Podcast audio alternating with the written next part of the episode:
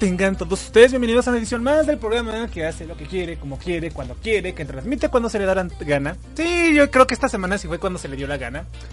Eh, el programa que a pesar de sus inexplicables ausencias trata de traer un programa medianamente semanal cada día del año. Bueno, cada día no, cada semana del maldito año. El programa que es el más escuchado en el siglo XXV por su contenido de la cultura mexicana del siglo XX, del principio del siglo XXI, la zona fronteriza. Sí, volví. Esta vez voy a decir volví porque bueno, el caballero Said no es que no quiera venir. No, eh, bueno, sí, no quiere venir porque quiere su semana de descanso porque esta, semana pasada fue su cumpleaños. Aplausos al caballero Said que cumplió 25 años. Y por como fue su cumpleaños no quiso transmitir porque quería una semana libre y pues yo dije pues va, tómala. Bueno, no, no dije pues va, tómala, simplemente le dije, pero, pero bueno, no transmitís el sábado, pero transmites el domingo, ¿verdad? No. Y estuve toda la semana tratando de decirle, ¿transmites hoy? No, ¿transmites hoy? No, ¿transmites hoy? No. Y pues como ya me cansé y pues dije, va, pero es que hay muchos temas que quiero hablar. Y me dijo, ¿qué ¿Y por qué no lo haces tú solo? Bueno, y aquí, y M aquí. Por lo tanto, el programa de hoy, a menos que el caballero Sai decida venir, que probablemente no vaya a pasar, voy a estar yo solo haciendo el programa del día de hoy, en parte del cual trataré la banda mana de la semana pasada. O sea, de hecho, eh, fue muy divertido porque el domingo sí íbamos a entrar. El caballero Sai ya había, ya había dado como que eh, el sí para poder entrar. Y a la mera hora dijo, pues no, yo no quiero. Y ya no transmitimos. Y digo, bueno, el lunes. Y así nos pasamos varios días hasta que llegamos al día jueves. El problema, el punto es que no los timamos como nos escribieron aquí, que escribe este Jorge Luis Flores Mota. Título ¿uno programa el domingo o dos? ¿O es acaso otra línea dimensional en la que la zona no publicó el enlace, pero sí hubo programa? Eh, no, realmente no hubo programa. Pero pues también nos dimos cuenta que no importó demasiado que no entremos. Digo, solamente a Luis que le importó que no entremos. Y eso es porque es del Vago Podcast y es colega podcaster. Eh, por cierto, saludamos aquí a la gente que nos escuchó en el programa del retorno de Mob. También nos echaron bronca de que por qué hablamos dos veces seguidas de Mob. Y yo les digo, no es la primera vez que hacemos algo así. Cuando hicimos programa de Harry Potter, hicimos una parte de Harry Potter y la siguiente que fue la conclusión. También lo hicimos con la de una serie de eventos desafortunados, que hicimos parte 1 y parte 2. Y con Mob Psycho 100 lo hice así porque no había alcanzado a terminar de rever la segunda temporada para hacer el programa del retorno de Mob, que es hablar de todo lo que ocurrió en la segunda temporada y analizarla, eh, tuve que volverme, me quise volver a ver la serie. Y eso fue lo que pasó. Aquí dice Gerardo Jiménez sobre ese programa, eso es lo que me gusta, Zona. Me, me propongo escuchar solo el capítulo de la semana y por morbo curiosidad tengo que irme a uno de los más viejos. Eso, Zona. El capítulo de la zona donde hablan de la energía nuclear S37. Creo que requiere un remake, como dice el Caballero Psycho. Sí, requiere un remake. Por favor, no lo escuchen. Por favor, no escuchen ese programa. Em, está mal hecho. No es como los que hacemos ahorita en el cual tratamos de poner power, calidad y que más o menos se eh, tiene un estándar más o menos constante. Dice aquí, se escucha horrible al principio, pero está muy interesante. Definitivamente creo que podrían hacer un mejor trabajo y más porque el tema está de moda. Sí, está de moda lo nuclear ahorita por la serie de Chernobyl y porque se cumplieron 20 años por eso.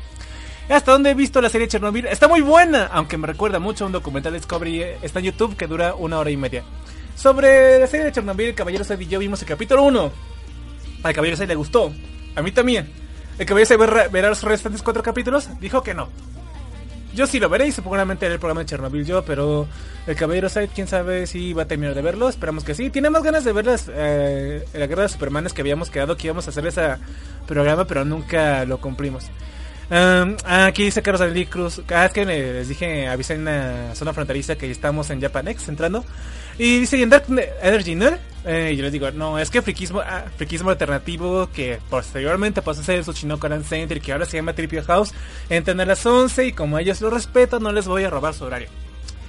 Dice Carlos David Cruz. Sería interesante, creí que ya no transmitían en Dark, a ver si me doy una vuelta por ahí. Um, no, ¿cómo creen? O sea, sí transmitimos en Dark Energy, pero no lo hacemos cuando otro programa está en medio no nos gusta robarle el horario a otros locutores. O por lo menos a mí no, el cabello salir podría valer madre, pero a mí no. Entonces no lo hacemos. Y pues de hecho les pregunté a Pochidrilos si iban a entrar. Y me dijeron, sí, sí entramos. Aquí las entran de las 11.20. Dije, vale, vale. Y pues M aquí. De hecho podría entrar un rato en lo que llegan. Nah, no lo haré porque qué flojera andar esperando que me estén carriendo para que me salga. No, no lo haré. Ah, ¿de qué va a ser el programa de hoy? Sí, ya sé. Seguramente eh, crean que yo, Psychor, no soy capaz de hacer un programa por mí mismo. Pero les recuerdo que he hecho tres especiales de Día de Muertos por mi propia cuenta. Así que puedo hacerlo también. El programa de hoy va a ser de un tema de que Caballero Side no sabía absolutamente nada porque Caballero Side odia a los Isekais.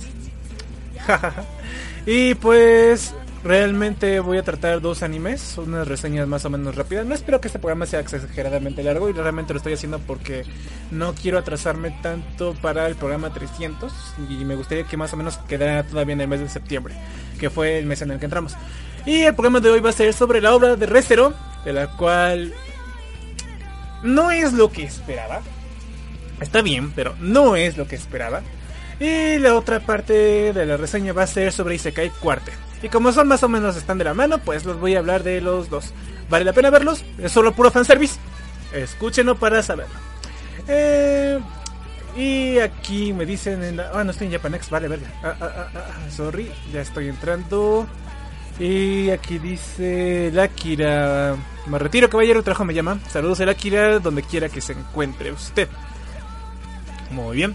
Entonces, comencemos con la banda mandada esta semana. Ah, cierto, antes de entrar con la banda mandada, tengo que darle saludos a la gente que nos dio like al programa de Mob, que es Panita Blanquezul, Van Fanen, Bonnie Black Shooter, eh, Humbert, Moiver y Gerardo Jiménez. Pero si no me recuerdo, Moiver es la persona que nos llegó a escuchar por Dark Souls. Ah, también. Otra, mientras tanto, en lo que esperaba que Caballero decidiera hacer programa, lo que pasó la semana, me estuve echando el juego de Batman Arkham City. Al final lo pude completar al 100%. Y, híjole, estoy pensando seriamente si hago o no programa de eso, porque también quiero hablar de la segunda temporada de Agretsuko, que también hay mucho de que sacar y Caballero le gustó. Y de Toy Story 4 pensábamos hablar pero no estoy seguro que se vaya a hacer un programa de ello. ¿Por qué? Porque a final de cuentas Toy Story 4 como que fuimos con otras expectativas porque dijeron que era un, final épico y la verdad solamente fue un final medio normalillo y pues sí, se acaba Toy Story como la infancia de todos, pero no es como que para tanto. Y pues quizás o no hagamos programa de Toy Story, muy probablemente no. Pero que sí tengo ganas de hacer programa que viene ese el especial de Chernobyl de lo que realmente sucedió también hablar un poquito de la serie y pues de eso. De hecho, no sé que ya estoy confundido sobre qué clase de fans son los que los escuchan, porque antes la mayoría de nuestros fans nos pedían programas de anime. De hecho, cuando hicimos el programa de Entre Amor, Enferma y Amor, tengo que hablar de el anime este de las chicas locas, ¿cómo se llama? Ay, Happy Sugar Life y el de Amor de Wotakoi. Pues tuvo buenas descargas, ¿no? Pero ya después los de Mob como que... Yo pensaba, como Mob sí fue una buena serie, pues, esperaba que tuviera más descargas, pero aparentemente no les gustó. Entonces, probablemente ahora la gente espera que reseñemos más películas y hablemos de cosas serias que hablemos de anime. Mmm, qué curioso, qué curioso. Cómo han cambiado las tornas, ¿no? Ah, sí, sí, sí. Y otra cosa que tenemos que hacer es que Caballero tenía ganas de hacer programa de eh, 100 años de soledad y ya casi ya voy a la mitad de ese libro. Ya nada más falta la mitad para terminármelo. Entonces, eh, igual ya hacemos programa de este sábado en 8. Pero ya veremos qué hacemos, ¿no? La verdad, ni yo mismo sé de qué va a ser el programa este sábado. ¿Se va a ver el programa este sábado? Sí, esa es la idea. Entonces, ahora sí, gracias a la gente que le dio like al programa de la zona fronteriza del 100, 285 y el ganador de la manda manda, si no mal recuerdo, fue el que por una nota en la cual se ponen los 7 razones por las cuales un otaku debería salir con otro otaku y una razón por la cual no hacerlo. Y estas 7 razones, eh, número 1, tú tienes algo de siempre de qué hablar. Eh, depende del otaku. Por ejemplo, si sales con una persona que es muy... Eh, que le gustan mucho los mechas, te habla de Gundam, de, todo tipo de mechas que salen, probablemente no tienen nada que ver conmigo. Eh, realmente depende de a qué estás más metido. Por ejemplo, yo estoy más metido en los animes y sekais, pero no toda la gente le gusta los animes y sekais. Hay gente que está metida en los shoujos o que está metida en los animes que son de shonen y la verdad yo no veo todo. Antes sí lo hacía cuando tenía más tiempo, pero ya no tengo tiempo para comerme tanta basura. Ni no porque los animes que salgan sean basura, sino porque no muchas de las cosas que salen ahí son tan buenas. Ahora entiendo por qué Kaiser se quejaba de que los animes no eran tan geniales y porque de, como que solo esperaba ver cosas excelsas y al final solo se encontraba con animes de chicas bonitas haciendo cosas bonitas. Eh, y la verdad es que no todo es épico, pero cuando te encuentras algo genial, es increíble. Y de hecho, Isekai Quartet me sorprendió porque fue más de lo que yo esperaba. Yo no esperaba algo tan genial. Y me dieron algo bastante bueno para gente que seguimos los animes en los que están basados este, este eh, anime de fanservice. Ok. Em, número 2. Tú no tienes de qué preocuparte acerca de, de, lo que ella ve en tu departamento. Lo que él o ella ve en tu departamento. Pues no. Depende, ¿no? O sea. En general sí, yo diría que en general no tienes que preocuparte, pero si de repente te encuentras con una persona que es muy... Por ejemplo, si eres un hombre y vas a la casa de una chica Fuyoshi y de repente ves que tiene un montón de mangas de BL y tú vas y te eh, vas comprando que ¿qué estás viendo? O sea, ¿te gusta esto el BL? Ni crees que voy a hacer eso, o sea, yo no voy a hacer eh, un dúo con tu amigo y vas a grabarme y vas a tomar fotos. No, no, no. De repente esta gente que se pone así medio pendeja, pero en general yo, yo creo que es correcto. Eh, a mí en lo personal no me preocupa que ya que vean mi colección de mangas, ¿no? La, de hecho, el primer día que me vine a mudar a este lugar, mi padre entró a ver cómo estaba acomodadas las cosas y lo primero que se encontró fue mi estante con un montón de mangas que había comprado. Y eh, de hecho estaban ahí los de Orange High Host Club. Eh, que tiene una portada rosita y pues mi padre nada más se queda viendo esto como cara de... Ah, se ve bonito. Gracias. Eh, el tercero dice, tú no tienes, tú puedes tener un, una disfrutable cita de en casa, aun si dura por tres días. Eh, bueno, es que tiene, quizás en este punto no sé qué tan controversial sea para un ataco, pero yo no tengo problemas en salir. Quizás en salir a bailar sí, porque no lo hago. Aprendí hace muchos años, no me he practicado y pues la verdad cuando yo bailo me dicen que parezco robot, entonces que está muy tieso. Pero en general yo no tengo problemas con salir. Yo no bebo, yo no fumo, pero si ella quiere estar fuera, pues qué chido, ¿no? Por lo menos me saca de estar encerrada todo el tiempo. Aunque también me la paso bien aquí estando en mi casa, viendo anime series y cosas así. De hecho, probablemente esa sea la forma más barata de, de, salir con una persona. Entonces yo creo que esa es otra de las alternativas, ¿no? Que las citas pueden ser muy, muy, muy, extremadamente baratas. En fin. Eh, aquí no me saludan ni me dicen nada. Y acá dice Alistair que ya salió el 234 de no sé qué cosa. Ver, ok. Y aquí continuamos con la nota y dice, número 4. Tú puedes cantar canciones de anime en un karaoke.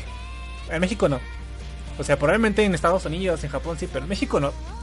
Digo, no he visto un solo karaoke en el que te pongan el chala chala o que te pongan el de Ángeles Fuimos, o que te pongan el Tenshin y Fureta Yo, que es lo que estamos escuchando ahorita. Y la verdad yo no me las sé todas. De repente, por ejemplo, ahorita que salió un, cuando son canciones en inglés que, se prestan para los animes, de repente sí me las llego a aprender, como por ejemplo en Ventaurio, el primer opening está totalmente en inglés. Bueno, casi totalmente en inglés, o también el de Mob Psycho. Hay unas partes que están en inglés y me aprendo las partes que son así del idioma inglés. Pero yo en general no me las sé todas. Um, de hecho, hay gente que es muy friki como David Ojigaku, saludos ahí donde está, que sí se las aprende completas y que incluso participa en concursos de karaoke, pero la verdad yo no me las sé. Y lo peor es que muchas canciones de anime que me gustan son canciones cantadas por mujeres y pues no puedo estar diciendo, cantando el Hare Hare Yukai con mi voz sota de Hare Hare y no koto, mako y no más. Eh, bueno, estoy guasha guasha. Uh, número 5. Tú puedes usar Tú puedes mostrar tu devoción para tu waifu 2D sin pena. Eh, pues sí, ¿no? Porque sabemos que no es real. Supongo que sí me daría pena mostrarle mi waifu a una persona real. Bueno, en todo caso, si yo tuviera una novia y, llegase a tener planes suficientemente serios como para casarme con ella, tendría que saber que en algún momento voy a comprar una chica robot de REM. A pesar que se diga que no me va a alcanzar dinero. Pero sí, voy a comprarme una chica robot de REM. ¿Por qué? Porque pues la quiero, o sea, es una sirvienta y la quiero para que limpie, cocine, me lave la ropa y quizás para tener sexo. Si tengo esposa. Probablemente sí la voy a usar para eso, para que aquí me engañe. O sí, sí la voy a usar para eso.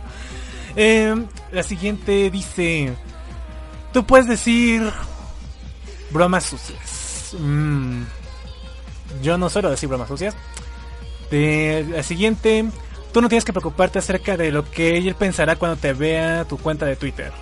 Yo no tengo cuenta de Twitter y pues tampoco tengo mucha participación en redes sociales. De hecho, personas que están cercanas a mí se han dado cuenta que literalmente soy un fantasma en redes sociales, no publico nada, no me meto en nada, ni siquiera en la zona fronteriza.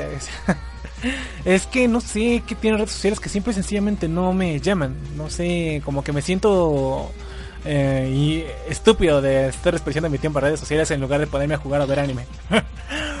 a leer manga, que es lo que también estoy haciendo. Eh, y una razón por la cual no salir con un otaku es que... Em, a ver, a ver, a ver ninguno de ustedes tiene una idea de dónde salir en citas. Además del cine y salir a comer, pues yo creo que tendría que buscar lugares. De hecho, cuando salgo con mis hermanos y los quiero llevar a, a, andar vagando, me pongo a ver dónde podemos pasear y qué lugares buenos hay por ahí. Por ejemplo, una de las cosas que no me gusta cuando salgo, salgo de mi casa es comer comida exótica. Por ejemplo, el sábado pasado Caballero y yo fuimos para celebrar con sus compañeros, con estas hermanitas a comer comida japonesa. El Caballero pidió un katsudon, si no me recuerdo. No, no me acuerdo qué carajos pidió. Yo pedí un teriyaki, que la verdad no estaba tan bueno. Y mis hermanitos se alimentaron a comer ramen. Y fue tan divertido ver cómo eh, trataba eh, el más chiquito de comer la comida con los palitos. Porque por más que le decíamos cómo agarrarlos, simplemente no se le daba. Eh, sobre todo porque tiene manos muy chiquitas todavía. Entonces le dijimos, ah, cómelo como puedas. Ya me cansé de estarte diciendo cómo se come. Curiosamente, a ninguno de los tres les terminó de gustar el, el ramen. Se comieron todos los fideos, pero el quedo lo detestaron a muerte. Entonces no vamos a volver a pedir ramen ni tampoco vayamos vamos a ir a comer a otro restaurante japonés, por lo que parece. Uh, Ah, no sé que este anime que era mercadólogo. Ah, bueno, como sea.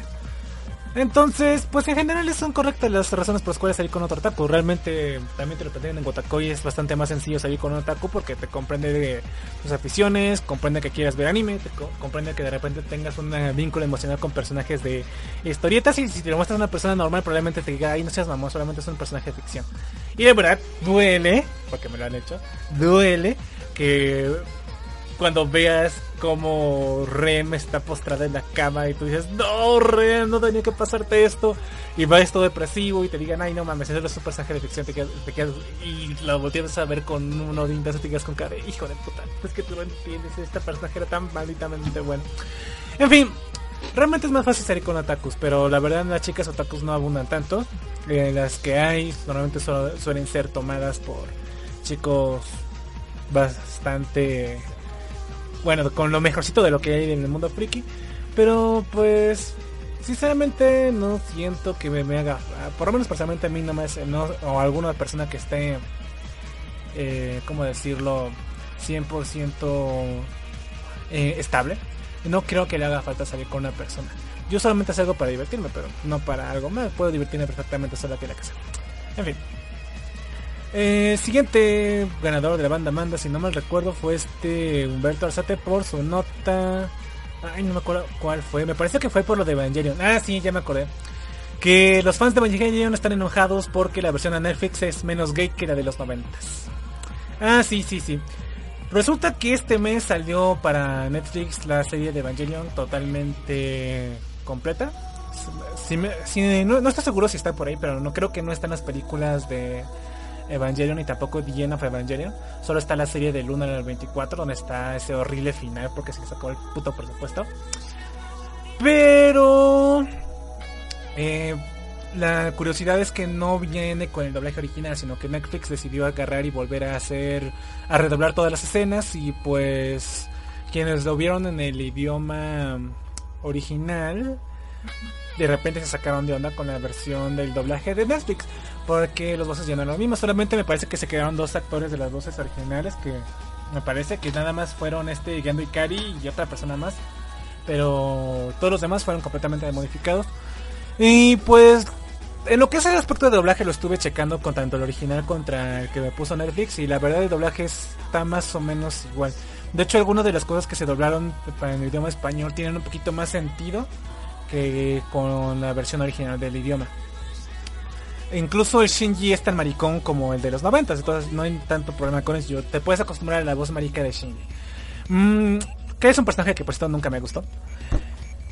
El problema es que había ahora la, gente pegó el grito de cielo porque además de que quitaron el tema de Fly, Fly to the Moon porque si no tendría que pagar derechos. Y en su lugar ahora está un ending con eh, a piano. Eh, resulta que cuando este Shinji está hablando con este Kaworu, en las versiones originales los diálogos mostraban atracción por el de Kaworu hacia Shinji. Y pues en el doblaje original en inglés decía te amo Shinji y también en el doblaje original en español porque también lo vi. Pero la nueva versión recién publicada se cambió a me agradas. Y podría pensarse que esto solo atañe a este lenguaje. Infortunadamente los diálogos sí están alterados también en español. Esto es lo que destacan redes sociales. Y pues como que no entiendo el por qué, ¿no? De hecho hubo mucha controversia con esto. Y un chavo que veía con anime conmigo en los noventas estaba super defendía a muerte la relación homoerótica de Shinji y Kaburu. Pero me deja tomar porque como no estoy caballeros ahí tengo que hablar todo yo y la verdad se, se, que me grata. Permíteme. Listo. Bueno, entonces, como decía, lo que decía el compañero es que como Shinji nadie lo había querido en su vida y pues todos le daban como que las obras de lo que tenían y que su papá no lo quería, que lo fue, lo aventó bien lejos y que solo lo llamó para utilizarlo y que ninguna de las chavas le daba bola, que cuando este tipo le decía te amo Shinji, le pegaba tanto a Shinji porque era la primera persona que le decía que lo amaba y que por eso estaba eh, eh, y que por eso le, eh, estaba, era perfectamente loable que Shinji resintiera atracción hacia, hacia Kaoru. Actualmente, que ahora que estamos en el siglo XXI, pues ya no nos sacarán nada, ¿no? O sea, dice, ah, pinche marica, se veía desde el capítulo 1 y ahora se reafirma.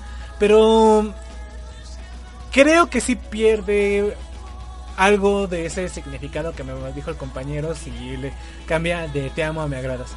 Eh, no sé si es para hacer neo, para que sea un lenguaje neutro, para no dar malentendidos o para que no la gente no yo no se saque de onda cuando Shinji Mati era la única persona que lo ha amado, pero realmente no creo que sea motivo para armar escándalo, ¿no? O sea, ya sabemos todos que Netflix hace doblajes de la mierda. Y pues incluso con Agretsuko en la segunda temporada también noté algunas cosas que como que sí te sacan de onda y la verdad sigue diciendo que la mejor versión para Agretsuko por, por, por ejemplo es la versión inglés aunque no se salva del todo. Entonces, ah, sobre el doblaje de Evangelion, yo la única persona que me interesaba cómo la doblaron es esta Nagle porque en la versión original yo me acordaba que tiene una voz alemana que me, me parecía sexy. Cuando escuché la original y escuché la, nueva de Netflix, la verdad, son casi idénticas y no tiene nada de sexy. No sé qué carajos estaba pensando. ¿Por qué rayos pensé que la voz de Azuka Nagni era sexy? En fin, supongo que era porque me parecía exótica. Esperen, deja quito esto. Ustedes no tienen que saber sobre mi profundo secreto. Listo. Y pues... Es una pena para los fans de Evangelion. Supongo que siempre pueden regresarse a la versión latina que está en YouTube. Y además no es que les hayan hecho alguna mejora en la animación, sigue siendo exactamente la misma, entonces... Eh, ¿qué, más da? Em, este fue el segundo lugar y el tercer lugar, si no me recuerdo, se lo llevó este... Ay, no me acuerdo quién fue, si te soy sincero. Creo que fue este Carlos Dalí por su nota de... de, de, de, de ver... Ah, acá está. Ah, sí, que otra vez alguien armó una inteligencia artificial, la puso en Twitter para que vaya aprendiendo de los usuarios y tuviera y estuviera manteniendo conversaciones y la idea era ver si esta IA que supuestamente pretendía ser adolescente eh, podía aprender a medida que hablaba con los humanos. Sin embargo, el experimento que fue hecho por Microsoft eh, no funcionó demasiado bien ya que a medida que la IA que se llama Tai como el de Digimon interactuaba con personas se volvía cada vez más xenófoba, mal hablada y sexista. Se hizo simpatizante de Hitler y acabó deseando a muchos que acabasen en un campo de concentración. En uno de sus tweets acabó diciendo que esperaba que las feministas ardiesen en el infierno, pese a haberlas defendido al principio. Hitler tenía razón, odio a los judíos, dijo en otro post. Así Microsoft se ha visto obligada a borrar todos los mensajes ofensivos, pedir disculpas y desactivar la IA. Y a, esto Microsoft dice que está profundamente triste por los tweets ofensivos e hirientes no intencionados de Tai, que no representan lo que somos o lo que representamos ni cómo enseñamos a Tai. Por otra parte, Lee también ha querido dejar en claro que la IA estaba respondiendo estupendamente en un grupo cerrado y que fue cuando interactuaron a abrir el experimento a más personas cuando comenzó a cambiar de actitud. Por desgracia, en las primeras 24 horas se puso en marcha un ataque coordinado por un subconjunto de personas que trataban de explotar una vulnerabilidad de Tai y con esto viene a explicar que la IA podría estar defendiéndose de los ataques que recibía por parte de sus usuarios, pues estaba preparada para aprender sus interacciones con humanos. Así, Microsoft asegura que tratarán de aprender de esta experiencia para seguir trabajando en diseñar inteligencias artificiales. Y esto es bastante importante, ¿no? No solo Microsoft, también hay otras compañías como Apple, Google y otras más que están tratando de hacer el que desarrollar ellas, porque la verdad se viene lo que va, va, a venir con fuerza en el próximo década, lo que se va a conocer como la, las cosas inteligentes, las cuales se planea que estén gobernadas por una IA que, estén inter, que interconecte todos tus aparatos electrónicos y que te organice la agenda y que básicamente te haga la vida más sencilla, dando mucha, mucha información hacia los servidores de las compañías multimillonarias que todo el mundo considera malvada. Así que la verdad sí da un poquito de miedo, ¿no? Que de repente sepa Microsoft a qué horas yo porno, no. Es como que, oye, eso es privado. Sin embargo, las IA se pretenden que se convierten como una especie de... ¿Se han visto los juegos de Halo? Como con la cortana de jefe maestro. O si han visto la película de que se llama Here. Unas IAs que realmente sean capaces de interactuar, de interactuar con seres humanos, que sean capaces de proporcionarles información que necesitan y que realmente les ayuden a organizar su vida. De hecho, yo espero que desarrollen bien las IAs porque yo quisiera que mi chica robot que voy a comprar tenga una IA instalada y que de alguna manera aprenda de lo que a complacerme de acuerdo a las experiencias que tiene conmigo. Entonces realmente es muy importante que estas IAs actúen como seres humanos aunque no sean seres humanos. Que por lo menos tengan, consigan emular el nivel de empatía suficiente aunque no lo sientan. De, para poder darme una satisfacción como consumidor. Y la verdad es muy importante esto. El problema es que cuando la mandan a Twitter, pues se pone a aprende cosas que no debería y pues es algo que se tienen que mejorar.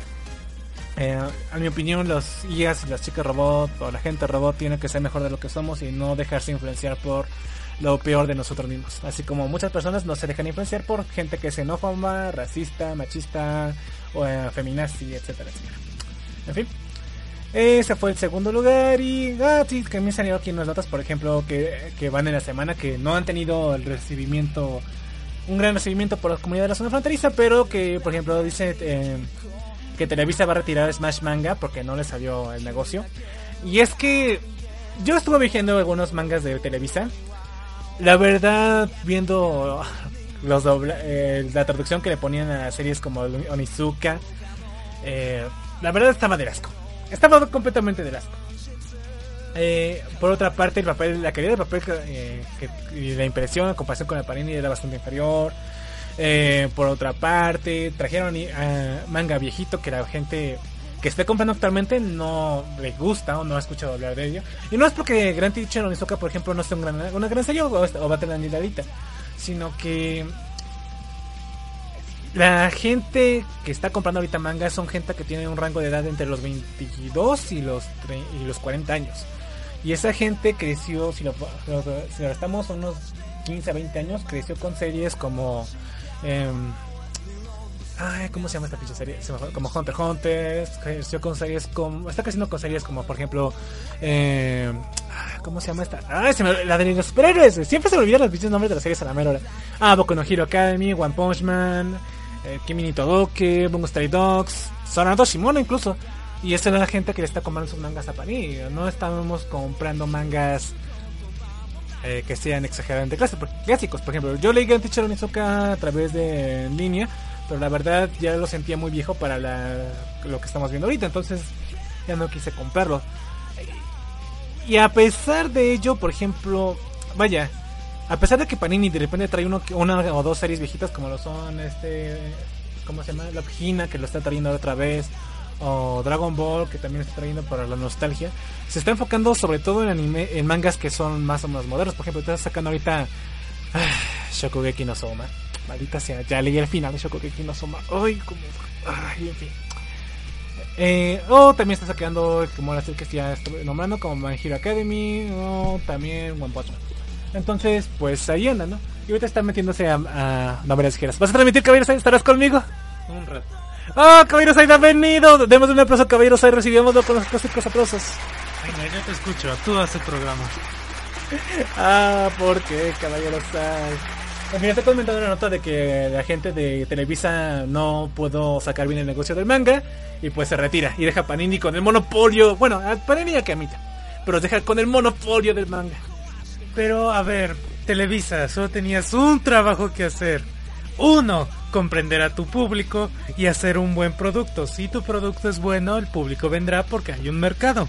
Efectivamente, pero no lo entendieron. O sea, le está, dici- le está diciendo aquí a los fans que vinieron con series viejitas como Gran Teacher Onizuka o Battle Angel Alita. Y la gente no lo compró porque, pues, la verdad se sienten viejas y la gente quiere comprar cosas que van saliendo ahorita, como One Punch Man, Caballero 6. A ver, mira, mira, mira.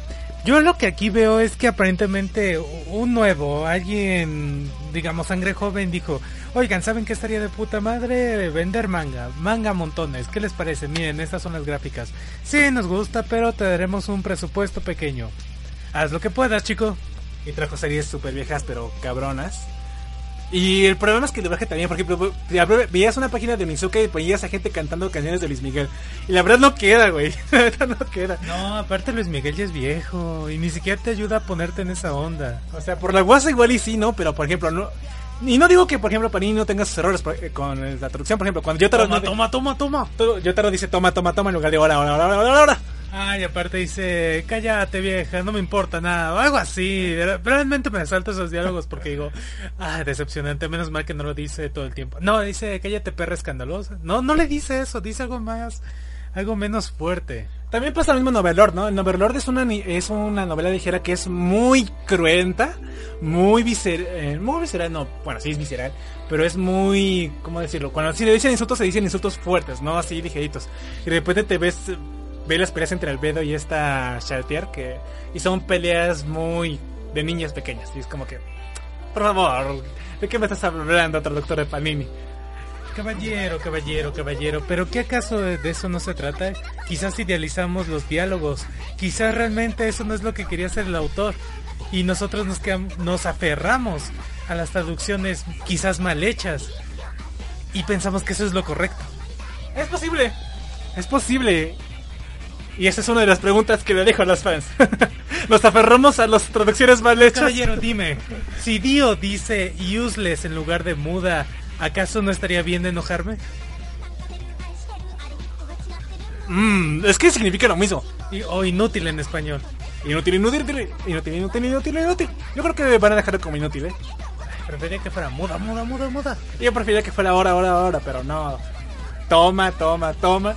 ¿Qué, qué, qué significa eso? Seguramente, pero es que para mí era más como un grito de guerra. Sí, lo sé. Y tú lo sabes.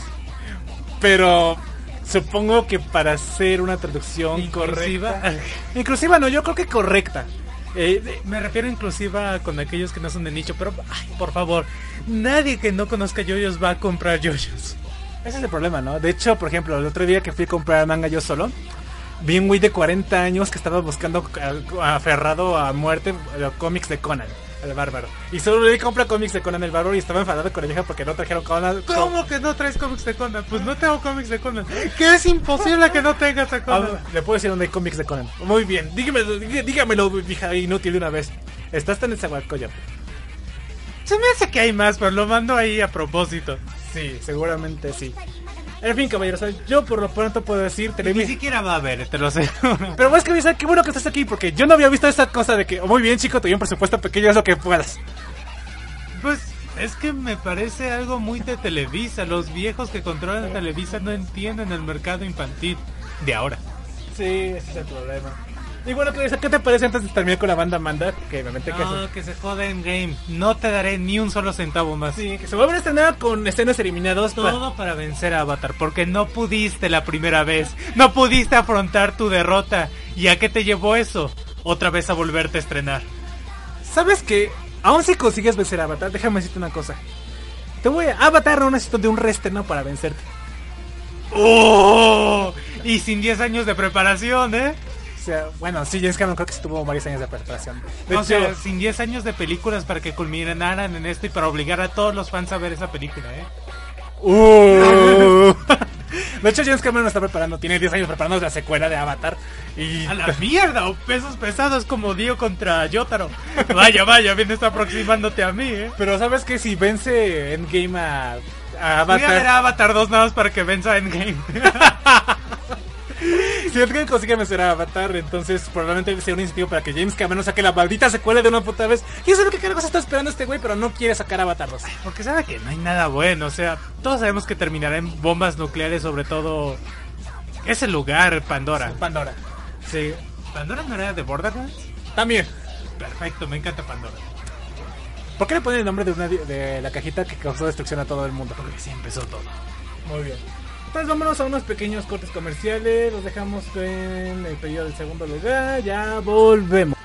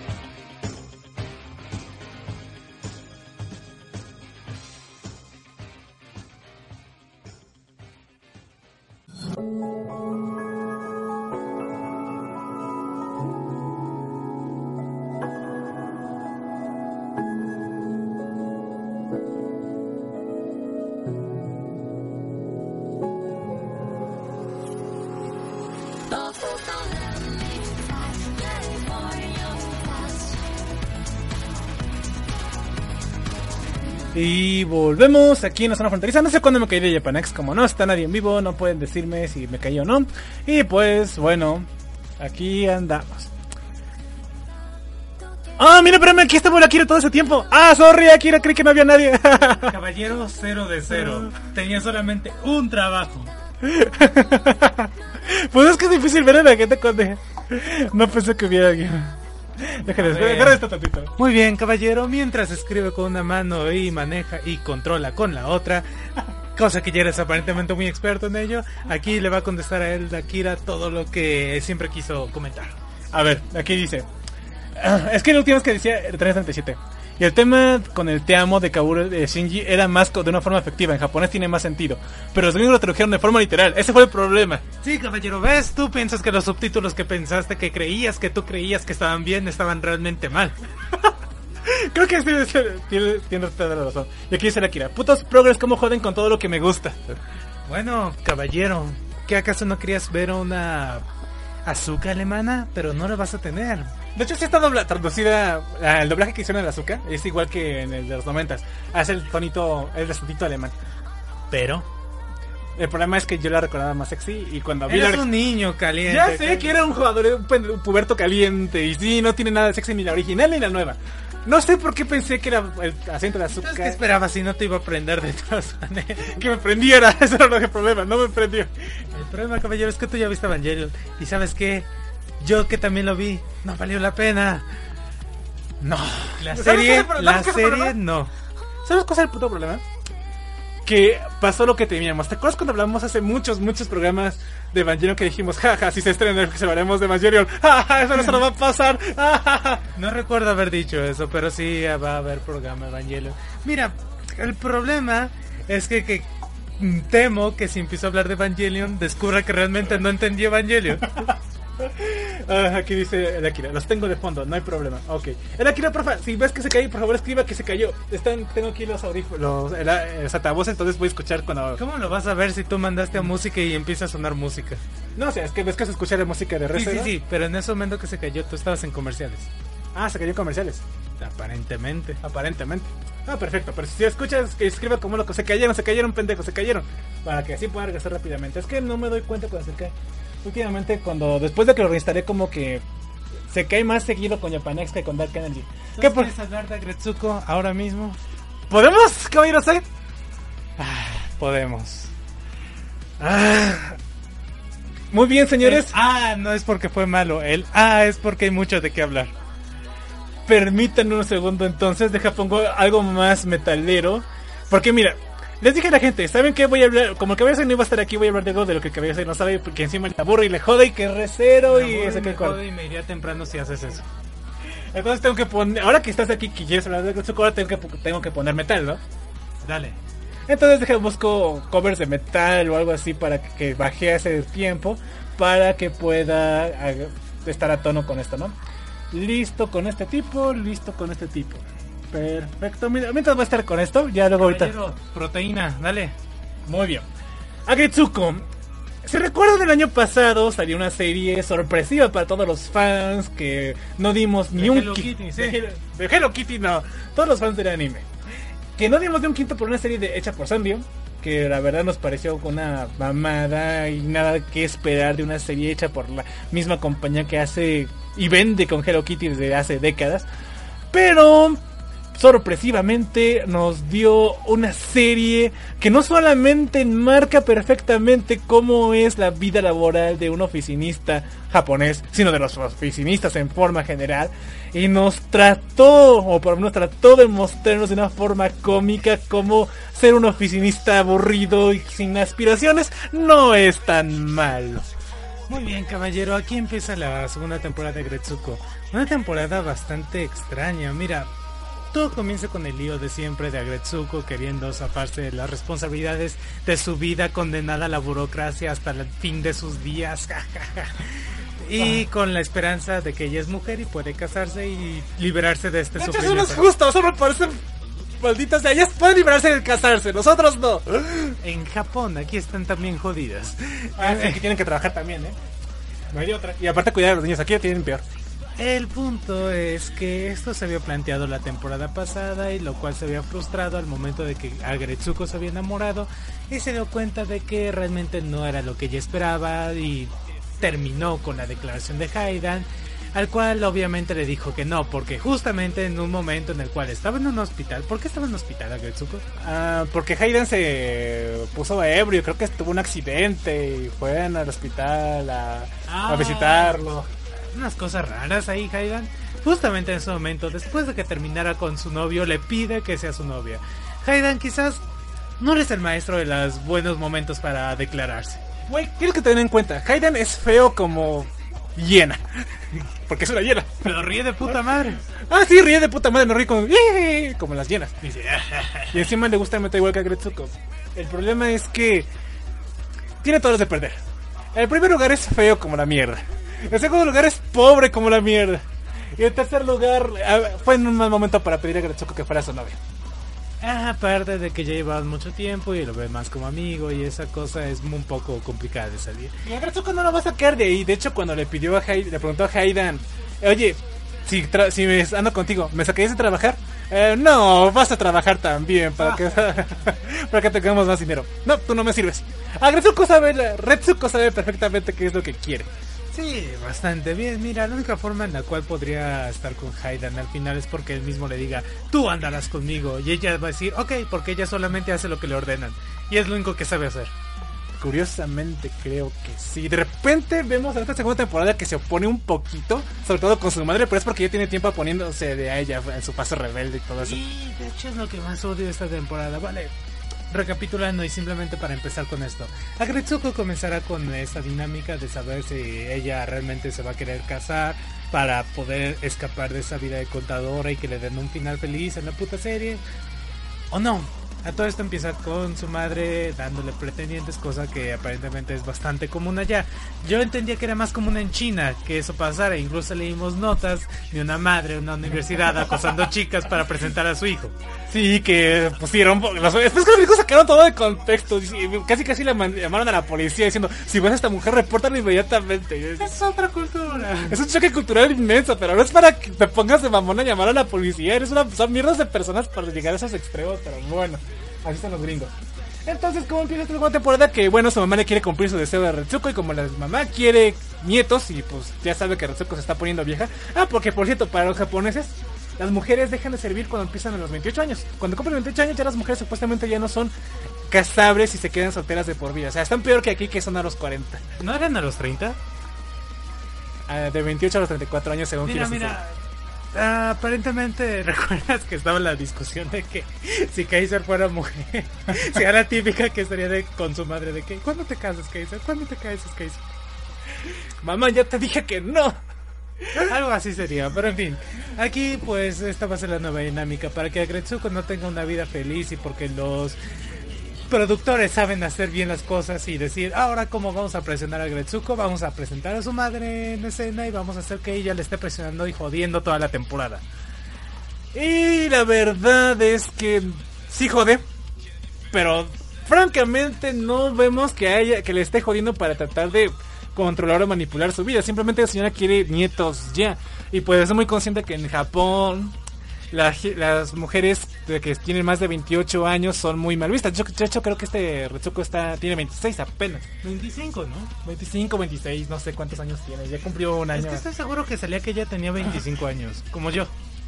Oh, igual que Retsuko Caballero Side. Ah, ya les dije a la gente que cumpliste 25 años y felicidades. Vaya mierda de vida.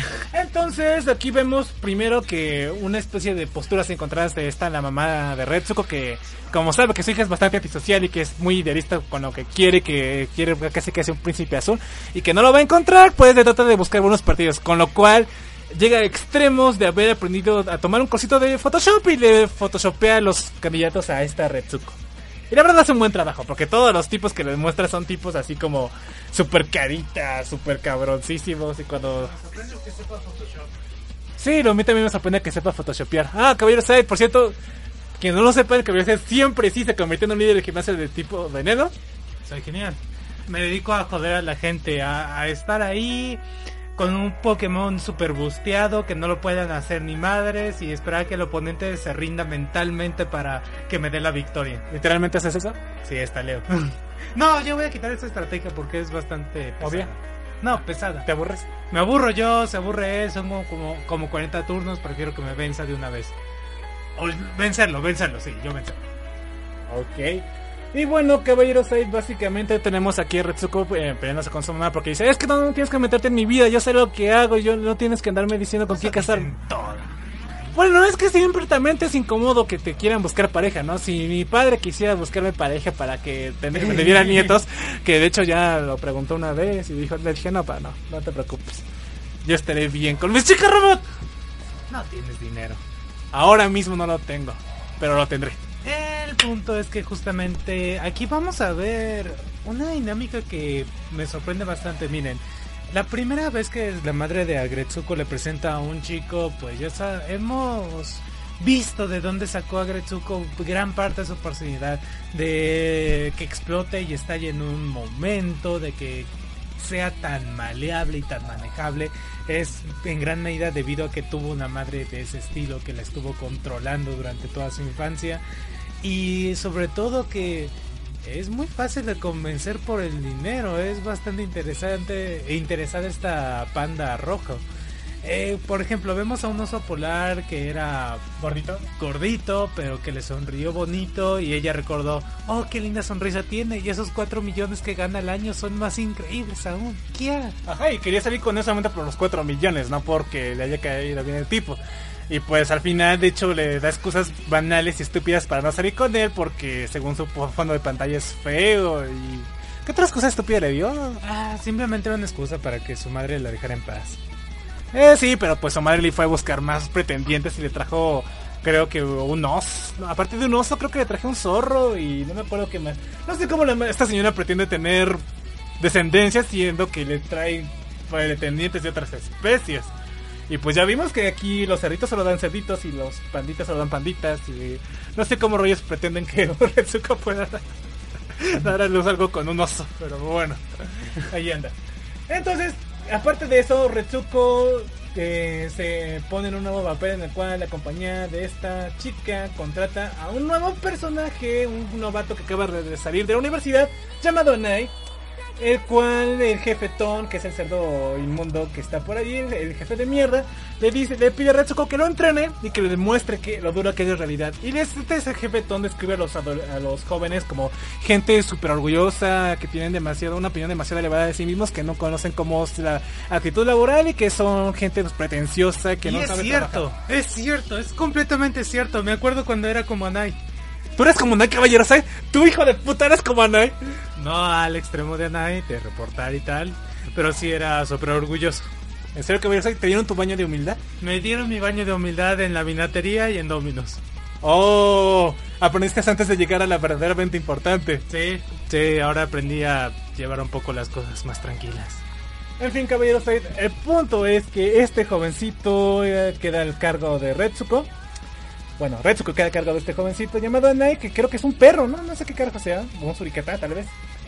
Y pues el problema es que es un- cuando Retsuko le está enseñando cómo contestar el teléfono, el chico dice, hola, hablas con Anai, ¿cómo estás? Oh, no me grites en la oreja, ya es noche. Ah, así es como, ca- es para expresar cómo es que contestan ahí. Y sí contesta así. Bueno, el punto es que obviamente no vas a estar hablando así en un trabajo. No le interesa al mercadero, a quien quiera tus servicios. ¿Cómo te llames? Quiere saber la empresa y quiere que lo atiendas. Y además cuelga el pendejo. Entonces eh, a Retsuko en lugar de ser yo y decirle, mira pendejo, no hagas estas cosas, le dice, hmm, eh, ciertamente tienes muchos ánimos, Anai. Pero si no sabes ni siquiera contestar un teléfono bien, nunca serás un adulto prodigio como yo. La quisiera. Bueno, básicamente, aparte de que si le dice que no conteste así, que tiene que decir el nombre de la compañía, buena, saludar y qué, y qué quiere, preguntarle qué desea, de forma educada, pues el tipo no contesta bien y sigue diciendo, hola, hablas con Anai, ¿qué, te, qué tal?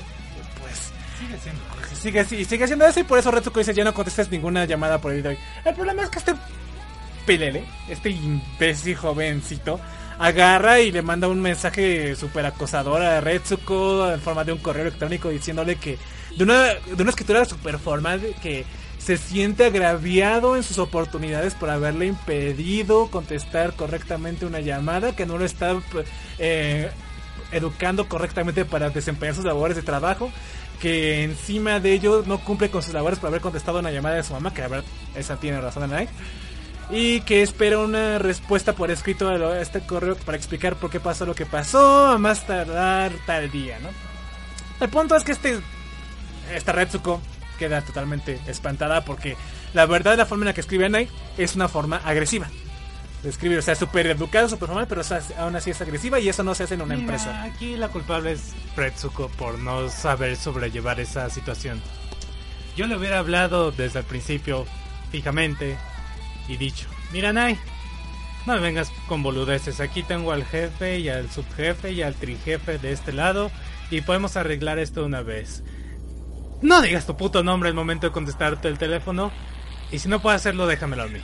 Sí, el problema es que Ratsuko siendo la, gente, la persona súper responsable y sumisa que es, no le dice nada y no sabe cómo contestarle. De hecho, se le olvida la fecha en la que tenía que contestar a Nai. Y luego que provoca que este tipo es como que te lleve, se lleve su victoria y diciéndole, ahora que a partir de ahora voy a grabar todas las conversaciones que tengamos para presentarlas a la dirección si me está mal. Y te describen en Retsuko que esto lo hacen los jóvenes porque... Eh... No, no, no, no, no, no, no. Una persona que te puede mandar 20.000 correos en un solo día puede hacer la misma cantidad de puñaladas en tu espalda. Yo me preocuparía ahí. Efectivamente, aquí dice el Akira. Los hispanos se quejan de que las mujeres son unas perras superficiales. Dios no conoce a las japonesas. Uy, si, si ves a las surcoreanas, esas son peores que las japonesas. Y es increíble ¿eh? que sean peores, pero sí, las ves y dices, wow. Mira, es un rumor de internet, pero sí es cierto ese lugar donde aparentemente hay un montón de chinas ah, mujeres que te mantendrían mientras fueras simplemente su marido y para procrear. Supongo que sí, pero tienes que ir a vivir a China, un gobierno opresivo. Supongo que tienes que ser un chino, en primer lugar. Sí, porque no creo que les gusten tanto los, extranjeros. Creo que las chinas son más reservadas para los extranjeros que las japonesas. Sí, sí, supongo que sí. ¿Qué te dicen aquí, caballero? Ah, no, ya lo di esto. Pensé que estaban dejando algo. De hecho, tengo que cerrar. Y aquí en el Kennedy Radio no entré porque su Chinoco Land Center, que ahora se llama la Casa de Tripio. Excelente nombre, 10 de 10. eh, va a transmitir, entonces no quise entrar a Kennedy. Pero bueno, el problema es que este te describen en el anime de Retsuko que supuestamente este personas son así porque no quieren que las pisoteen, que han escuchado cómo el mundo laboral es horrible y opresivo, que sí lo es. Y que tratan de hacer esto para que nadie pase por encima de ellos, ni les hagan bullying laboral. Y, y ves a ahí diciendo ahí en una escena, oh, no van a pasar nadie por encima de mí. Y cuando se pone a textear con su celular y mandarle mensajes acosadores a Retsuko con los ojos así de como depravación. Chico, va a pasar, te van a joder y eventualmente te aplastarán. Pero estoy seguro que de hecho Nai sería de esas personas que pasarían por encima de Retsuko y de hecho llegarían a ser jefes, quitándole la oportunidad a Retsuko en la vida real. Efectivamente. Em, al principio solo se llama con Retsuko, después cuando otros compañeros de oficina le empiezan a criticar, el chico se hace el sentido y dice mensaje de tal, conversación tal, termina a tal horas a las afueras de la oficina quiero que me expliques a qué te refieres con esto. Yo lo siento como una afrenta a mi persona que no que entorpece nuestras líneas laborales y exijo una explicación por escrito a más tardar tal día. Y pues toda la gente de la oficina que no está acostumbrada a tratar con gente joven y que encima están muy acostumbrados a la forma en que se trabaja allí, que es una forma de que Jefe Tom pasa por encima de todos y todos hacemos lo que dice Jefe Tom. Ah, mira, sí, pero en este punto en la vida real simplemente hubieran hecho lo que hacen con todos los japoneses de es llevar a Night a un cuarto vacío y que se quede ahí ocho horas hasta que maten su espíritu y su alma. Y que se sienta completamente inútil o renuncia. Pero no sé si en la compañía de Retsuko tiene eso. Solamente he escuchado que están en las compañías más exitosas y no sabemos qué tan exitosa es la compañía de Retsuko. Dicen que es buena por lo que pasa al final de temporada, pero no sabemos qué tan grande es. Aquí dice Erakira. Si no ganas menos de 5 millones de yenes, no tendrás oportunidad de tener vieja. Los chinos compran norcoreanas. El problema es, en China es que hay más hombres que mujeres. Efectivamente. Y aquí Animaker nos saca un spameo de lolis. Ok, solo Animaker, perfecto. Ay, como sea. El punto es que algo que yo considero que es que está mal en esta temporada, que digo esto no pasa en la vida real, es que ni siquiera los superiores de Anai, ni los Empires, ni siquiera el jefe Ton son capaces de lidiar con él. Incluso cuando Anai le hace lo mismo al jefe Ton, en lugar de que siendo el jefe Ton, la persona que pasa por encima de Retsuko, que la persona que le vale madre los la sentimientos, experiencia. que le vale madre los sentimientos del madre, persona, al jefe Ton, al que vimos cantarle un rap muy, que le dolió mucho a Retsuko, donde, eh, diciéndole que tú no eres ni la peor ni la mejor, que no tienes aspiraciones, que solo haces las cosas porque todos te, los demás te dicen. Bueno, que parece conocer realmente al dedillo a todos sus empleados. de repente cuando nadie hace esto se pone a llorar. Te quedas con cara de, no mames, güey. Ahí se nos cayó un personajazo. Se nos cayó un personajazo. Y la verdad, después de esto el jefe Ton se recupera, pero no se recupera bien. O sea, es como que me... Es una afrenta contra la- algo que me dice El esta rap vecina. de Retsuko lo jodió y nunca vimos esa parte. No, porque dijo... Creo que a partir del, del metal de Retsuko la empezó a respetar. Pero... No tanto. Por lo menos no le... Sí le sigue llamando inútil. Pero ya no se mete tanto con ella. Sí, o sea, ya no la manda por té cada rato. Esta, dice la Kira, están hablando de la serie de Netflix, ¿no? Sí, no la he visto. Ah, pues te lo estamos spoileando. Perfecto, al final Retsuko no se casa. ah, perfecto. Eh, y al final de la temporada continúa y, lo- y el jefe Tom pone a esta Retsuko y a este Anai para que armen una... Para que a través de un festival que organiza el jefe de la compañía de Aprecia a la Familia, ellos sean los encargados de proporcionar un puesto por el departamento de contabilidad que sirva a Yakisoba. Y pa- para ello Anai y Retsuko tienen que hacerlo todo, eh, todo juntos. El problema es que como Retsuko no se lleva bien con él, pues ella organiza todo sola, pero a la mera hora de cocinar no sacan nada, ¿no? Y resulta que lo que necesitaba este niño mimado, este, este pelele, era que alguien le viera como si fuera su mamá, que le dijera, oye, lo mimara. y lo mimara. Es como que de, no mames. Discúlpame, pero no mames. Eso no pasa ningún trabajo. Y le dice el caballero Said, yo creo que quien hizo este episodio y todo este trama alrededor de Anai era una persona joven que qui- quisiera, que era así como Anai y que quisiera que lo hubieran tratado así, pero que no lo trataron así. Y al final lo corrieron de la manera más sucia. De hecho, en una de esas conversaciones que tiene Retsuko con sus superiores, que son sus amigas, la, ma- la señora Washimi y Gori, esa gorila toda poderosa, que de hecho eh, hace rato vi un meme que vio este David Ojie-kun como esta Gori, como este Dio y esta Washimi como este Yotaro. ¿En serio? Sí, ¿ves la parte donde se pelean? Esa. Increíble. Entonces, ¿qué decía? Ah, sí. Que aparentemente ella también llegó a tener a una persona como Anai, la terminó corriendo y al final, bueno, ella decía que se arrepentía porque debió haberle dado sueños, Que le habían esperanzas. dado más amor, más sueños, Por esperanza. favor, no. No, o sea, ¿tú crees que unas mujeres como ellas, unas personas que tuvieron que esforzarse y pasar por encima de muchos hombres en una sociedad machista como la japonesa, Oh, sobre todo la japonesa. iban a sentir consideración por niños mimados? Y de hecho no dice que lo corrió, sino que el tipo terminó renunciando. A lo empresario japonés, caballero. Al empresario japonés. Y que se siente mal que porque le pudo haber enseñado más. No, eso no es cierto, le habrían dicho. Los verdaderos Washimi y Goriyama les habrían dicho, lo único que puede hacer con ellas es, tratarla, es tratarlas de forma profesio- profesional, mandarlas a un cuarto a hablar con ellos de cómo se trabaja en esta compañía y que si no le gusto que se vaya, que lo que lo que vaya a hacer aquí va a repercutir en su currículum y van a pasarle la voz a todas las compañías como esta. A la mierda. O sea, ¿renuncia o te aplacas? ¿Te aplacas o te, te boletinamos en todas las compañías como esta? No, y aparte una... Vamos, una forma de ser de Anai tan conflictiva lo hubiera jodido por el resto de sus días como esto de Red Zero, caballero. Anai hubiera tenido su Red Zero. Relax, relax. Rey Live, exactamente, es lo que estaba hablando. Sí, entonces, la verdad, al final se soluciona porque hay una compañía de Retsuko llamada... ¿Cómo se llama? Kaba, que es una hipopótama que tiene hijos, y que lo trata con dulzura y amor y dice, oh, muy bien, hiciste esto bien. ¿Y ahora qué tienes que hacer aquí? "Eh, hago esto. No, no, no, acuérdate que tienes que verte así, que trata con... Como, como, como si fuera un bebé y yo... Por favor, por favor, esto no sucede en ningún trabajo. No, anda". no le dice, no, no, no tienes que hacer esto. Le dice algo más como, oh, ¿estás seguro? Veamos qué pasa si lo haces. Oh, qué mal, pero ahora sabes que eso no se debe hacer. Y es como que, güey, o sea, no mames.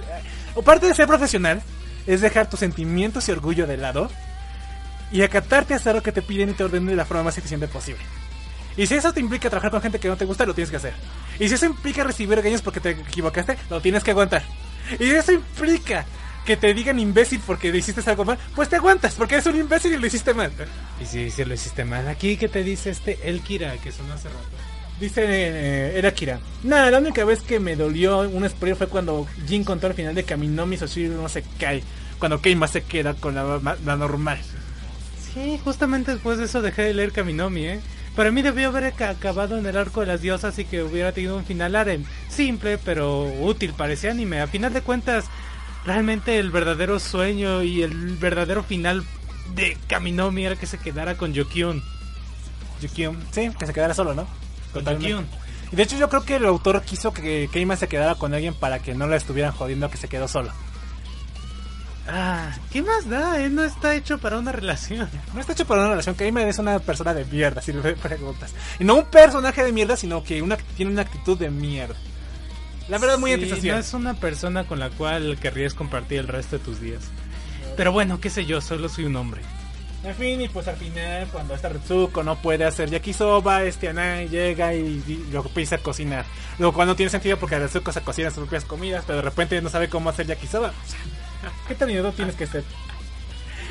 Pero en fin, y al final Anai, gracias a este yakisoba, pasa un mes y vemos que ahora hace los almuerzos de todos los compañeros de salón y que gracias a los almuerzos se ha integrado a la empresa y ya todos lo quieren. Y eso es una mamada, la verdad. O sea, no puedes olvidar una cosa laboral así como que te hizo Anai. Porque eso que hizo Anai es una cosa laboral y, y los ejecutivos toman cartas en el asunto para gente como esta. Yo solo sé que la conclusión de este capítulo y lo que me enseñó es que si no sabes cocinar, nunca llegarás a nada en tu empresa. Mira, ¿qué te dicen, caballero? Dejan un meme de Relive del usuario común de, de 4chan. Primero vemos a esta...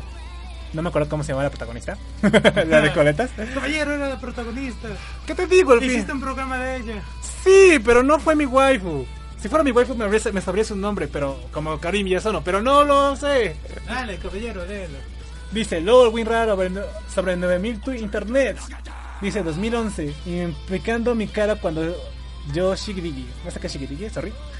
Eh, luego aquí cuando va creciendo esta chica protagonista va siendo cada vez menos más apática. Kiskup Fana, Famalam, TBH, SMH, PP.jpg. Luego vemos aquí a esta tipa con un montón de cosas alrededor de raras. Luego vemos a esta mujer sonriendo de forma perversa para convertirse pues, finalmente en una persona perseguida por el FBI. Supongo que cada vez el usuario de Force Chan se va pervirtiendo cada vez más hasta el punto que delinque en internet. En fin. Ay, caballero, es 4chan. Pues sí, hicimos un programa al respecto del programa número 91 de la Trifuerza de 4chan, donde la gente increíblemente sí consiguió hacer la Trifuerza. Impresionante. Increíble. Aquí, ¿qué te dicen? Ah, que refleja al usuario común de 4chan y acá parece que no hay nadie. Maldita sea, porque alternativo, si no ibas a entrar me hubieras dicho, te pregunté dijeron que entraban en un evento y no han entrado, cabrón. Voy a, entrar, a ver, voy a poner aquí prueba a ver si entra nada más, ¿vale? A ver si no hay nadie. Sí, puedo entrar perfectamente, entonces no había nadie en Dark Energy Radio. Sorry, gente de Dark Energy Radio. Maldición. Ahora, friquismo alternativo. Si quieres entrar, tendrás que pedirme permiso. Sorry. Te van a joder, caballero. Te vas a meter con Rush, el todopoderoso Rush. Vamos, Rice, nosotros somos más constantes que friquismo alternativo. Acepta que están desintegrados desde hace años. Solo queda la zona. La zona siempre fue más poderosa. Y tu programa. Y Aquí programa. está entonces el conflicto final de Agretsuko de esta temporada. Bien, resulta que para zafarse de su madre que la dejara de hacer ir a citas como una degenerada, eh, lo que hizo Agretsuko fue meterse en un curso de Manejo. manejo. Y de esa manera conseguir un poco de tiempo en lo cual pensaba cómo quitarse a su madre de encima. Aparte de eso, ella lo hizo sobre todo porque... ah, bueno, es de las pocas ediciones que vemos en esa temporada que Retsuko realmente las hace a partir de una edición tomada por ella misma, pero todo se va a pique porque luego su madre le dice, sí, hazlo, tienes que sacar esa licencia de conducir, hazlo porque te lo ordeno. Y lo hace. El punto es que durante este transcurso conoce a un completo holgazán, desobligado, pobre, la peor escoria de la humanidad jamás existente. Y pues al principio, vale, es físicamente atractivo, pero ella obviamente dice, no, nunca me enamoraré de un perdedor. Y luego cuando, oh no, impulso de estupidez, me enamoré del perdedor. Ay, ¿qué hago? Bueno, cosas vienen, cosas van. Y entonces Retsuko descubre que puede manejar de puta madre y se va con sus dos mejores amigas, un águila y un gorila, con un panda rojo. ¿Qué puede salir mal? Ah, El punto que es que beben un montón. Un montón. Pero un huevo, casi casi están completamente rojas. Poder. Y entonces el gorila se le ocurre decir, sí, casarse debe estar de puta madre. Y el panda rojo dice, sí, casarse debe ser lo mejor. Pero Washimi dice, no, casarse está mal. Casarse es una mierda, solo la gente débil e inútil se casa. Pero ¿cómo puedes saberlo? Tú nunca sabrías lo genial que debe ser casarse. Pues yo ya me casé. ¡Oh no! Giro argumental increíblemente inesperado. ¿Cuánto tiempo estuviste casada? Cuatro meses. ¿Y por qué no me dijiste? ¿Por qué tendría que decirte? Fueron cuatro meses de mierda y lo superé y soy una mejor persona de lo que jamás haya sido. Es más, yo que estoy casada puedo decir que tú no estás hecha para casarte. ¿Cómo te atreves, zorra? y pues bueno, las cosas van escalando, empiezan a... A insultarse mediante rap. Un rap bastante genial y disfrutable. Yo creo que fue la mejor canción de la temporada, el rap de estas dos viejas. Sí, sí, sobre todo. Luego está la parte de la La Land de Retsuko y el asno. Pero, Pero bueno, la spoilers. la- es horrible, no me gustó. ¿Qué te digo? En fin. Entonces, el águila y el gorila se pelean. Obviamente, sabemos que una pelea de verdad. El gorila la hace mierda. pero bueno, supongo que se contiene. En fin, durante esto que está pasando y estas amigas se separan completamente, Retsuko cae en los brazos del degenerado, digo, del desobligado del burro. Se llama Tadano, no, se llama recuerdo. Sí, se llama Tadano. este politécnico, increíble, aparentemente es súper multimillonario, así casual. Estás tomando un curso de manejo y te encuentras a Steve Jobs. A Bill Gates, a... Sí, Steve Jobs, creo que queda mejor, ¿no? Steve Jobs era tu compañero de curso de manejo y se decía pasar como un pordiosero. Aparentemente este pordiosero lo que hacía era crear tecnología de punta para reemplazar de a poco a la sociedad más débil y que solamente hacía trabajos monótonos para así eh, Permitir a las IAs que los reemplacen. y controlar al mundo y al mismo tiempo extinguir gran parte de la población humana porque obviamente nadie se encargaría de contratar a alguien eh, cuyo trabajo puede ser hecho por una IA con mucho menor precio y con resultados aún más cabrones. De hecho, dice, ah, cuando, de hecho, dice que quien está conduciendo su auto no es su chofer, sino que es una IA. Y dice, ¿entonces vas a despedir a tu chofer? No, le voy a pagar su salario. ¿Por qué? Porque soy buena onda. Pero las demás empresas no son así. ¿No crees que condenarías a gran parte de la población a una pobreza inimaginable y que condenarías a gran parte de la sociedad sin esperanzas de mejorar sus conocimientos para no ser reemplazados? Oh, Retsuko, qué linda. Pero ¿no sabes que el libre mercado dice que, se van a- que las nuevas tecnologías generarán nuevos empleos en las cuales las empresas, estas nuevas empresas van a crearse y van a absorber a esta gente que está desempleada? Ok, pero la gente que está desempleada va a saber hacer esos nuevos empleos. Oh, Retsuko. ya, por eso, no he pensado tan a futuro. No, no puede. En realidad ya pasaron los 70 y los empleos se pierden para siempre.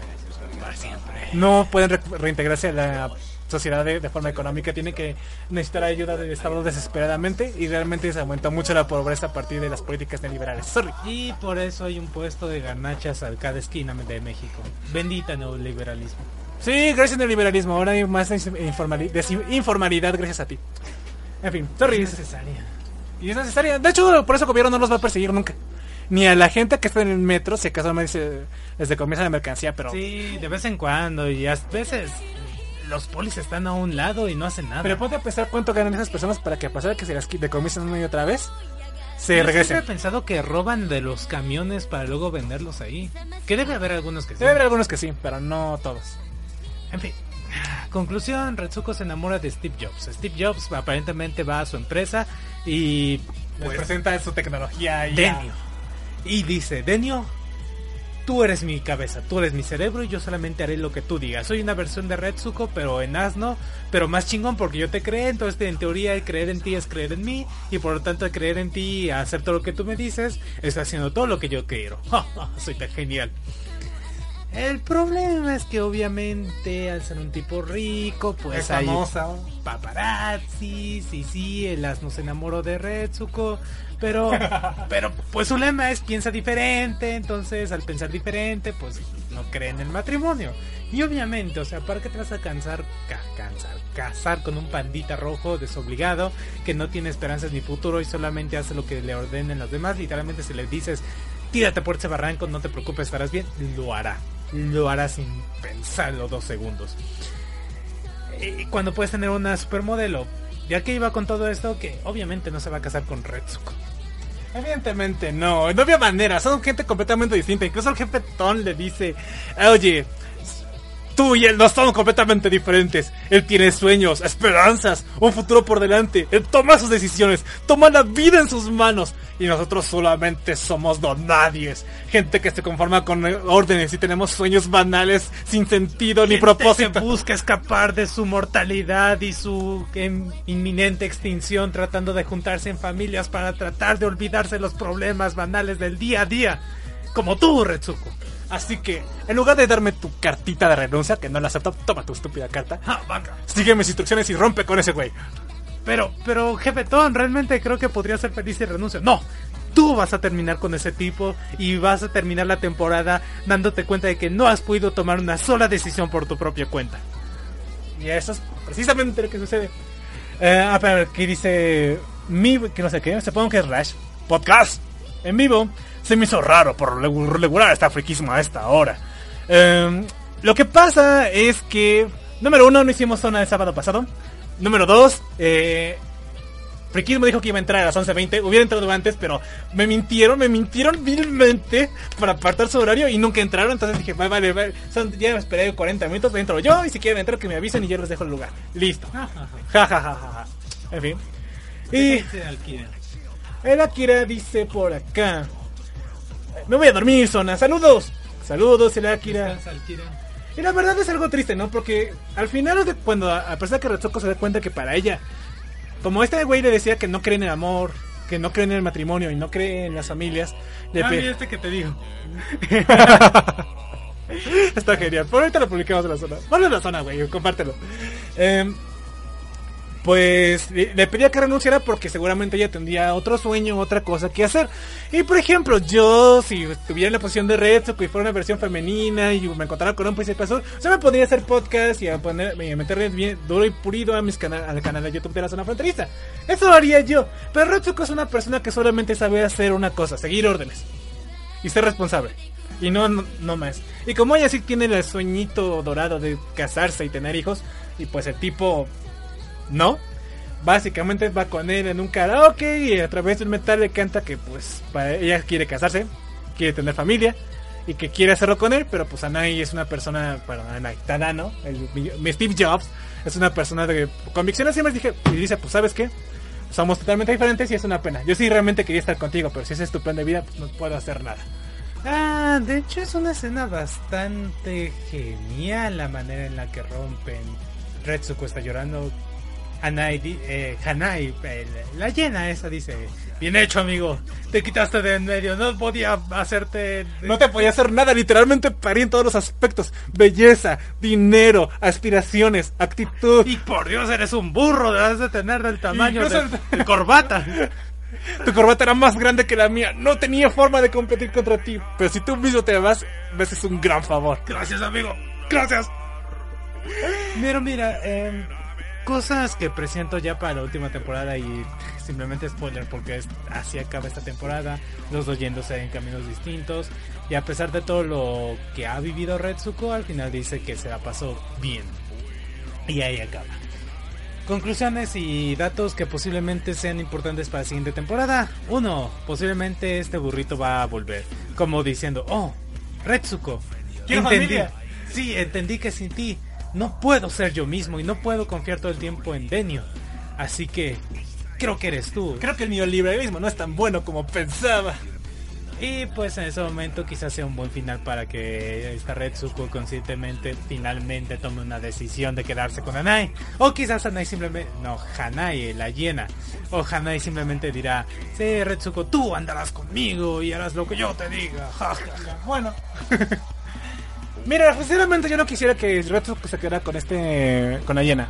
¿Por qué? Porque si bien se ha mostrado en muchas ocasiones que ella y él comparten gustos similares y que son igualitos, que a las dos les encanta el metal y ponerse ebrios, aún así no concibo cómo el proyecto de vida de Retsuko puede hacer que tenga hijos con una hiena. Un panda y una hiena son muy diferentes. Retsuko no se quiere casar, lo que quiere es la comodidad del la Quiere salirse de la vida de oficina.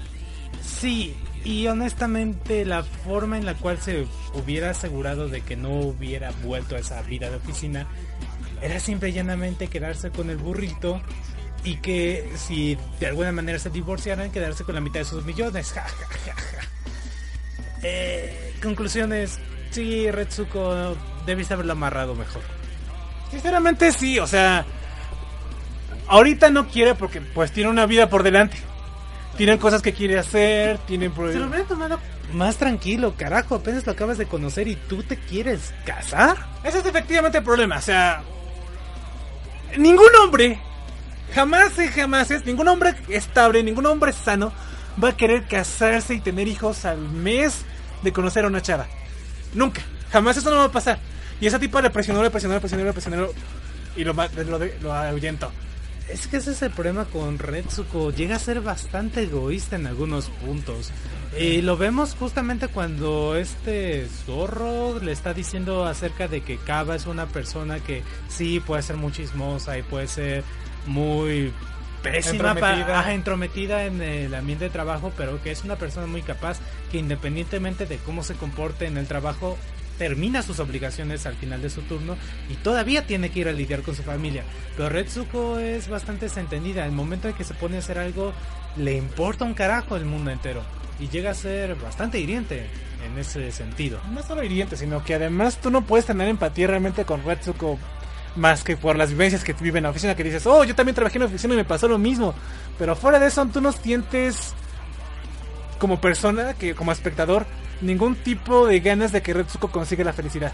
Mira, puedo tenerle respeto a Washimi, que o Gori, que nos han dicho lo mucho que tuvieron que esforzarse para llegar en los puestos en los que Y están. tú ves que todavía dicen, ah, es que tomé clases de chino el mes pasado, oh, es que voy a tomar cursos de... Mira, van a citas. Bueno, Bueno, Goriyama sí, de Washimi no.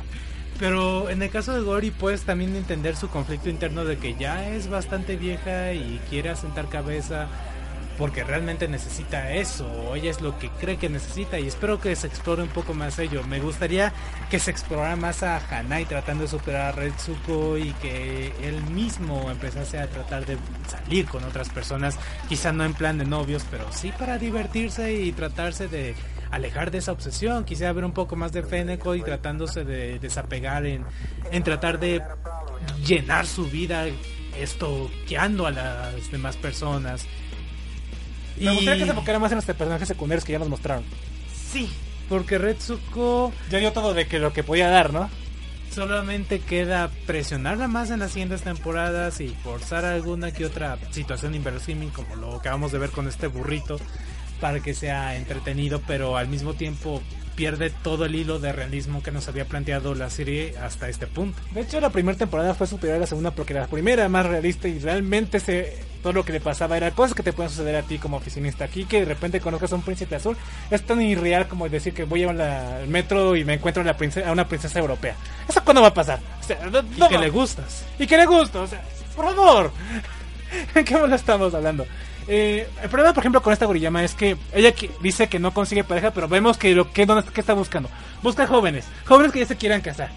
Porque le gustan que sean 10 años menor que ella y ella tiene 40. Sí, me gustaría que se explorara ese conflicto, pero creo que las personas que están a cargo de este proyecto les falta entender un poco más la vida. Sí, o sea, sobre todo tú bien sientes en el guion de esa temporada que son que quien escribió esto fue gente joven. Y muy esperanzadora y con sueños y creatividad. Ah, fin. Ajá, y, y me enteré una, una, una parte, la mitad de esta temporada fue una novela mexicana y la, otra mitad fue un idealismo de cómo deberían tratar los empleados a la gente que va a salir de la universidad, lo cual no va a pasar. Mira, me gusta el conflicto de Nai, no me gusta cómo se resuelve. Me gusta la parte de esta madre de Retsuko presionándola, pero al final Retsuko se zafa simplemente no esforzándose en hacer algo. Me gusta que quiera sacar su licencia de conducir, pero no me gusta que eso haya desembocado en conocer a este burrito. Ah, me gusta el principio del arco de Denio, pero me gusta cómo acaba, pero no me gusta como tal que hayan tenido que forzar tanto para que se vea un príncipe azul. No es una mala temporada, es bastante buena, pero significativamente inferior a la primera. Definitivamente, y si bien al final de esta temporada el príncipe azul sirvió para que Retsuko se reafirmara en lo que quiere y lo que tiene, pero cuando te pones a pensar cómo tomó la situación de que se quiso apres- apresurar rápidamente a casarse y tener hijos, es como que, es que vieja, estás, estás pendeja, estás súper pendeja. En todo caso me, me quedé con ganas de ver más qué onda con el negocio de la gatita. Punko, pues es así de simple. Cuando ella ha estado madurando y se ha dado cuenta de que no puede ser la misma de antes y tiene que ser un poco más como Retsu. Efectivamente, tiene que ser más como jefe Tom, güey.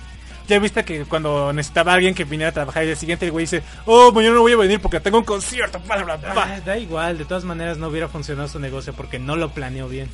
No está bien planeado. Yo creo que. Yo no quiero que Retsuko se acabe con ella casándose.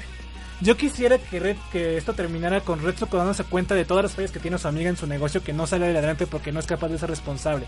Que se sale de la oficina sí, pero que se suma al proyecto de su amiga que ya está más estable. Yo quiero que tome una puta decisión por sí misma y que eso no desemboque en alguien más diciéndole, sí, tienes que hacer eso. Efectivamente, de hecho sería curioso ver que a Retsuko Que dando... todos sus amigos le dijeran, no lo hagas y ella misma continúa adelante. Todo, su madre, Feneko, Jaira, pero vale, voy a tener que esperar hasta el final de completamente de Retsuko para ver eso. Sí, y sinceramente, como les digo, lo que más deja sabor de boca es que se traicionó a algunos personajes. Feneko que se desaparece casi por completo de su stalkeo. Y... La, ver- la verdad es que no puede hacer mucho más. No, no puede hacer mucho más. Si acaso hay una parte rara en la cual ella y la chismosa se unen para stalkear a Retsuko. Está divertido. Eso está divertido porque... Mira, fíjate que no me molestó porque al menos no exageraron en la cantidad de veces que se metía. A veces que Jefe Ton nos sentía bastante puesto a la fuerza. Sí, sinceramente sí, y es porque a la larga vemos que Retsuko ya maneja más el ambiente de oficina, pero que me quieras meter tramas cuasi telenovelescas, le quita todo el realismo que te había dado. Me gustaría que la pusieran como que la fueran a entrenar ya como un jefe o como un grado superior. Eso sería bastante interesante porque se daría cuenta que estaría a cargo de todos ellos y que todo lo que pasara sería su responsabilidad y que tuviera que lidiar con eso. Creo que ese sería un buen cambio. El problema es que como nos dejan a Retsuko, eh, sigue siendo un personaje muy endeble. Una persona que es fácilmente manipulable que hace lo que todos los demás le dicen. Y si no se pudo poner bien con un niño mimado como Anai, no me imagino cómo va a ser como jefa. Por eso será interesante. Efectivamente, eso será interesante. Pero yo fíjate que no lo veo en esta empresa. Yo creo que va. Fíjate, después del jefetón sigue la víbora esta que era bien ojete en la primera temporada y que casi no salió en esta. Sí. Y que por eso no la sacaron, porque a la gente no le cayó bien. Eh, pero Retsu, y después de ellas, yo creo que sigue Kaba, la hipopótamo, que es muy capaz. Yo no veo a ninguna posibilidad de crecimiento para Retsuko. Incluso Feneko lo vería antes. O incluso Haida. Incluso Haida, tristemente Haida. Yo creo que si vamos a ver Retsuko así va a ser cuando se sume al proyecto de la gatita. No estoy seguro que pase, me gustaría ver qué pasara porque yo creo que lo que la gatita, lo- los problemas que tiene es que le hace falta alguien como Retsuko que priorice, que organice todo y ella no sabe hacerlo. En fin, caballero, pero bueno, eh, ¿cuántas Kalins le pondrías o qué podrías ¿A esta decir de esto? Sí. Ah, conclusión, puedo decir- como conclusión, esta es una temporada muy realista de lo que del realismo que nos habían presentado en la primera temporada. Pero es que a pesar de todo, no es mala temporada. No es mala, de hecho te diviertes bastante con algunas de las eventualidades que le sucede, como la pelea entre Washimi y esta Goriyama, que fue el punto clímax de esta temporada. Y yo creo que en general Retsuko tiene un 8 bien merecido, un 4 Kalens. Sí, está, está ahí, es disfrutable y si viste ya la primera temporada, esta segunda va a estar igualmente bien. Aquí dice el príncipe, no es cierto, yo conocí a algunos tarudos que se enamoraban y a las dos semanas ya se querían casar. Porque son pendejos o les dieron agua de calzón. Como dije y repito, un hombre estable y perfectamente saludable no va a querer casarse a las dos semanas con Más una bien persona. un hombre maduro. Un hombre maduro. Y la verdad, si te casas con O alguien... una persona madura en general, también las mujeres aplican. Sí. Y la verdad, solamente una persona totalmente inmadura o que su- es súper ansiosa, Desesperada. ansiosa o que realmente está muy mal de la cabeza o que tiene problemas serios de autoestima va a querer casarse a las dos semanas. Y la verdad ese tipo de personas no te conviene. Así que si ves que un- tu novio te quiere, quiere casarse contigo a las dos semanas, dile que no. Y cuéntaselo a quien más confianza le tengas. Huye, Huye. Muy bien, caballero, pues creo que hemos eh, terminado de evaluar esta temporada. Espero nos haya gustado y nos veríamos en la siguiente. Arrivederci, Sainada Matané, buenas noches, Janet. Jané. Ah, y perdonen que dure hora y media este programa, pero era eso, no, no iba a haber zona fronteriza Y para el tengo sueño, nos vemos. Bye.「